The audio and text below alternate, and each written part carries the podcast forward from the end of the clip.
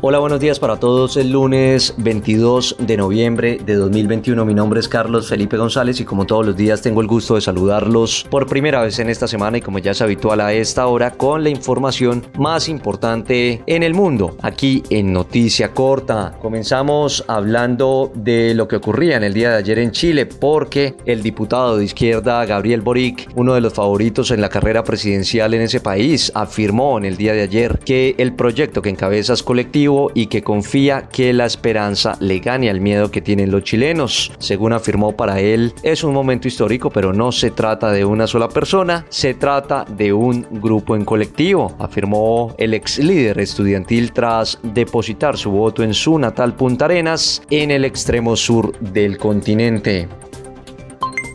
Y también hablamos de lo que ocurre aquí en los Estados Unidos, que finalmente este país no planea cambiar por ahora su definición de personas vacunadas con la pauta completa contra el COVID-19 a pesar de haber recomendado que todos los adultos del país reciban dosis de refuerzo de Pfizer y de Moderna. Al menos eso fue lo que aseguró en el día de ayer el principal epidemiólogo Anthony Fauci durante dos días después justamente de que los Centros de Control y Prevención de Enfermedades dieran luz verde finalmente a la recomendación de suministrar terceras dosis de vacunas.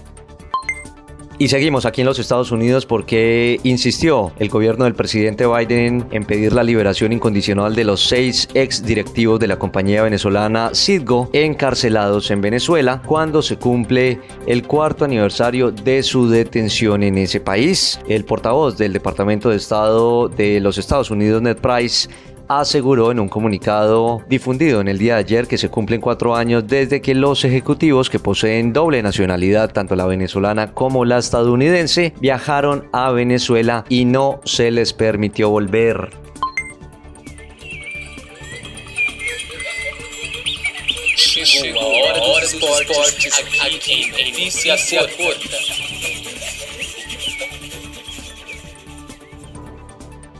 En el tenis, el Comité Olímpico Internacional confirmó que su presidente Thomas Bach ha dialogado mediante una videollamada de media hora con la tenista china Peng Shuai, quien le informó que se encuentra bien y que vive en su casa en Pekín, pero que le gustaría que se respete su privacidad en este momento. El COI agrega que también intervino en la charla la presidenta de la Comisión de Atletas del organismo Emma Tero y del miembro del COI en China, que conoce a Peng Shuai desde hace muchos años cuando estaba en la Federación China de Tenis.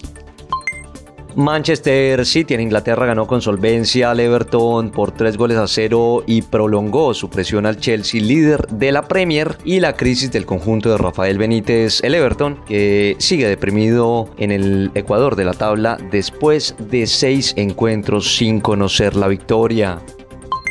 En Italia, Inter de Milán provocó la primera derrota de la temporada de Nápoles al ganarle por tres goles a dos en un partido vibrante en San Siro, lo que le permitió reabrir la Serie A y colocarse a cuatro puntos nada más del conjunto napolitano y del Milan, co-líderes de este torneo. Esa es toda la información por ahora. Nosotros los invitamos a que ingresen a nuestra página de internet www.noticiacorta.com para que nos sigan también a través de iTunes, de Google Podcast y de SoundCloud y por supuesto aquí en la ciudad de Atlanta nos escuchen a través de la consentida Digital Radio para que nos escuchen de manera clara, corta y sencilla al mejor estilo de noticia corta. Les deseamos a todos feliz inicio de semana.